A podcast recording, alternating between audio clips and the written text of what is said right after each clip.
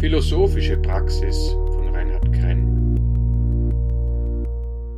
Einladungstext zum philosophischen Spaziergang im Dezember 2023. Liebe RaumfahrerInnen des Geistes. Bertrand Russell schrieb, Spinoza möchte, dass wir nicht in der Minute, dem Tag, dem Jahr oder der Epoche leben, sondern in der Ewigkeit. Wer dies lernt, wird feststellen, dass es die raumhafte Qualität des Unglücks nimmt. Hier wird eine Behandlung von depressiven Verstimmungen aller Art in Aussicht gestellt, sofern man lernt, unter dem Gesichtspunkt der Ewigkeit zu leben. So ein Lernpensum kann überfordern. Als ich im Religionsunterricht in der Volksschule erstmals über das ewige Leben im Paradies informiert wurde und darüber vor dem Einschlafen nachdachte, wurde mir speiübel. Das Medikament Gesichtspunkt der Ewigkeit hat bei falscher Anwendung fatale Nebenwirkungen. Falsch war damals die Vorstellung, dass ich im Paradies ewig Fußball spielen muss.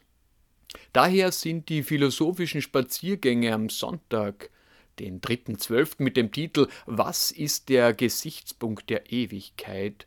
eine Einladung an jene Psychopharmakologen des Geistes, die an dieser Arznei interessiert sind sie vielleicht schon an sich selbst ausprobiert haben oder dies vorhaben. Vielleicht bekommen wir gemeinsam eine adäquate Idee über das Wesen dieses Medikaments, seine geeignete Anwendung und mögliche Kontraindikationen.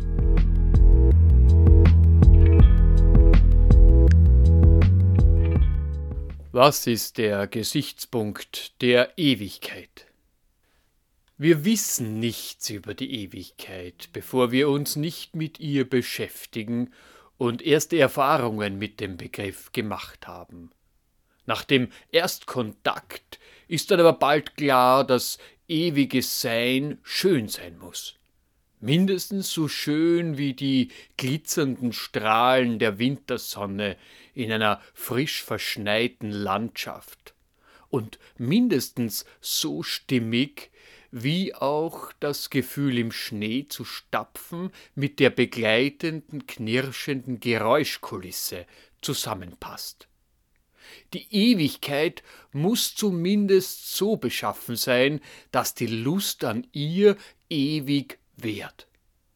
Der lautmalende Schnee und seine funkelnden Kristalle haben uns den Einstieg in das Thema deutlich erleichtert. Wir mussten uns aber zunächst darüber verständig machen, was Bertrand Russell mit dem Ausdruck raumhafte Qualität des Unglücks im Zitat des Einladungstexts gemeint hat, um die Wirkweise des geistigen Medikaments Ewigkeit besser verstehen zu können. Es wird hier eine unglückliche Stimmung beschrieben, die kein Ende findet, die raumgreifend und uferlos ist. Eine Stimmung ohne Lebensfreude, die uns den Wind aus den Segeln nimmt und die uns niedergeschlagen und antriebslos macht, nennen wir auch Depression. Genau hier appliziert der britische Philosoph, Mathematiker und Literaturnobelpreisträger Russell ein geistiges Heilmittel, das nach gängiger Auffassung eher in religiösen als in philosophischen Apotheken lagert. Daher ist es nicht unwichtig zu wissen, dass Russell religionskritischer Erfinder einer hypothetischen Teekanne war, die im Weltraum zwischen Erde und Mars um die Sonne kreist, um Gottesbeweise ad absurdum zu führen. Diese Teekanne diente später als Vorlage für das fliegende Spaghetti-Monster und anderen Religionsparodien. Für Russell ist eine auf Angst gegründete Religion ein Übel und eine Krankheit, die oft von Grausamkeiten begleitet wird. Dieser Hinweis genügt fürs Erste, um die Wirkstoffforschung des Medikaments angesichts der Ewigkeit in geeignete Bahnen zu lenken und hatte außerdem den angenehmen Nebeneffekt, dass die TeilnehmerInnen am tiefwinterlichen Spaziergang voller Vorfreude auf eine heiße Tasse Tee waren. Moment! Vor kurzem hat die philosophische Spaziergesellschaft die wunderschöne Winterlandschaft bewundert und jetzt, nachdem sie einige Zeit durch den frostknirschenden Schnee gestapft ist, finden sie plötzlich eine Tasse Tee schöner und begehrenswerter? Ist der Gesichtspunkt der Ewigkeit etwa kein fester Punkt, sondern eine oszillierende Wellenlinie, die ziellos ins Unendliche schaukelt? Im Original des New York Times Artikel vom 3. September 1950 verwendet Russell die Phrase Frantic Quality of Misfortune. Frantic kann man mit raumgreifend, gängiger aber mit außer sich sein, hektisch, verzweifelt oder krampfhaft übersetzen. In der Depression hört die fröhliche Schaukelbewegung des Lebens auf, der Lebensfluss stockt, die Welt um uns scheint wie eingefroren, sie spricht nicht mehr zu uns, sie berührt uns nicht mehr.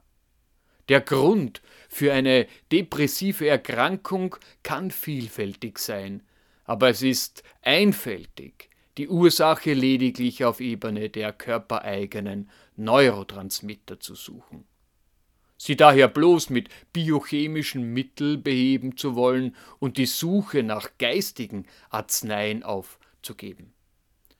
Gleichwohl es auch unsinnig wäre, die Erforschung der äußeren naturwissenschaftlichen Spuren der Depression nicht bis zum Neurotransmitterhaushalt des Körpers zu verfolgen, haben wir uns an diesem Sonntagnachmittag vordergründig mit der geistigen Ebene beschäftigt, weil wir einen geistigen Wirkstoff untersuchen wollten.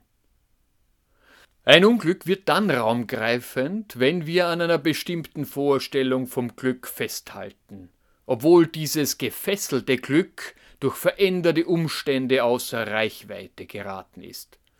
Hektisch suchen wir nach Möglichkeiten, die Sache wieder unter unsere Kontrolle zu bringen. Wir wollen die Veränderung anhalten oder rückgängig machen, damit das Glücksempfinden wiederkehren kann. Die Welt soll uns wieder als Lustknabe erscheinen und unser Begehren befriedigen. Eros, dargestellt als schöner Jüngling oder Kleinkind mit Pfeil und Bogen, weckt in uns leidenschaftliches Begehren. Die Lust verwandelt sich jedoch zum rasenden Schmerz, wenn die Pfeilspitze des Begehrens in einem Objekt feststeckt, das wir haben wollen, das uns aber die kalte Schulter zeigt und verstummt, wie wenn es tot wäre. Die raumgreifende und rasende Depression ist der Versuch, die Pfeilspitze des Begehrens und damit das Lebenselixier wiederzubekommen. Lebensmanagement ist Begehrensmanagement. Ohne Erfahrung im Bogenschießen bekommen wir keine Handhabe über das eigene Leben. Festsitzende Pfeilspitzen sind für Übende unvermeidlich. Wer den Bogen nie überspannt hat, wer fehlerfrei bleiben will, der steht vermutlich bei den unentschlossenen Lauen herum, die ihren Pfeil stets im Köcher aufbewahren und jede ernsthafte Übung ablehnen. Für sie entfaltet das Pharmakon des Geistes eher giftige als heilende Wirkung, weil ihre Sehnsucht nie schwirrt. Wer den Gesichtspunkt der Ewigkeit treffen will, der braucht neben viel Übung auch verschiedenartige Pfeile. Mit dem Standardpfeil, den die Psychoanalyse Libido nennt, trifft man lediglich den sechsten Ring. Den Eros auf den Sexualtrieb zu reduzieren, ist eine Fehlleistung. Wie im Einladungstext geschildert, werden auch Kinder inmitten der Latenzzeit ihrer sexuellen Entwicklung vom Jagdfieber gepackt, sobald sie vom ewigen Leben hören. Wenn aber jemand mit kurzsichtiger Ahnungslosigkeit unter den vielfältigen Möglichkeiten des Begehrens nur ein einziges Ziel wahrnehmen kann, verursacht das Medikament aus den ewigen Jagdgründen äußerst unangenehme Nebenwirkungen, wie sich gezeigt hat. Kinder sind kurzsichtig und bedürfen noch der elterlichen Leitung, weil sie das Leben in seiner tiefen Dimension mangels Lebenserfahrung nicht kennen können. Erwachsenen gelingt die eigene Lebensleitung nicht, wenn sie eine schwindelerregende Höhenangst oder Tiefensensibilität eine breite Abwehrmauer zur Welt errichten lässt, die mit Fortdauer des Lebens tendenziell länger wird. Wobei das Gerede über den nackten kleinen Knaben nicht missverstanden werden darf. Denn es ist nicht so, dass die Pfeile des Begehrens nur von meiner individuellen Position aus abgefeuert werden, sondern ich selbst werde auch von der Welt beschossen, in der ich mich immer schon bewege. Dieser Beschuss macht uns scheu. Vorsichtshalber errichten wir Schutzzäune. Wenn wir dies in leichtsinnigem Überschwang unterlassen, sind wir unbesonnene Helden, Hochstapler oder taumelnde Schwärmer, die mitten im Begehrensgedümmel in absehbarer Zeit von einem Pfeil getroffen werden, der sie niederstreckt. Das Lernpensum des aufrechten Gangs ist ein unendliches. Für das Aufrechte gibt es kein Zertifikat. Der individuelle Stelzenbau ist ein absurdes Bauvorhaben und zugleich eine notwendige Unternehmung. Weil nichts feststehen kann, ist nichts sicher auf dieser Welt.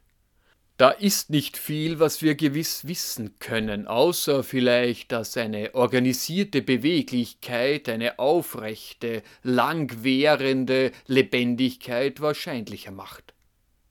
Gespannte Sehnen auf gekrümmten Bögen und ringsum schwirrende Pfeile können leicht zu einer paranoiden Wahrnehmung gegenüber der Welt führen.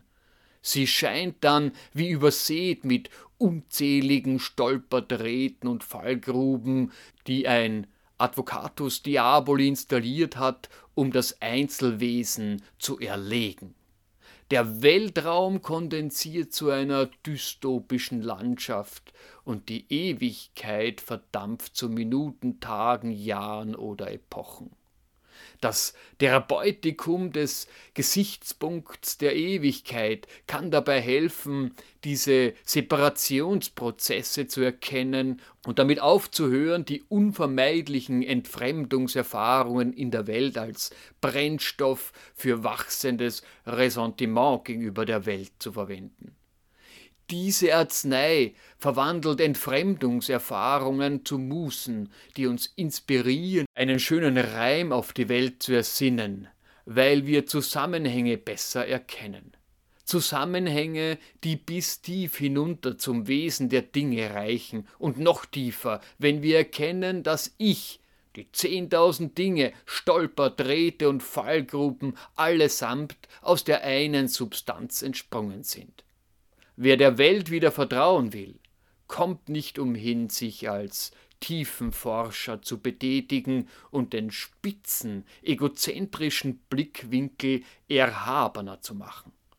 Vertrauen basiert auf der Erkenntnis von Zusammenhängen. Und sollten die Linien dieser Zusammenhänge unsere aktuelle Weltsicht durchkreuzen, hilft kein Sperrzaun und kein Radiergummi, sondern nur eine adäquate Korrektur der Weltsicht. Nur die Linsenanpassung wirkt erleichternd, entfernt die raumhafte Qualität des Unglücks und macht uns zu Schwebewesen, die den Gesichtspunkt der Ewigkeit begehren, aber zugleich in der Welt verankert sind.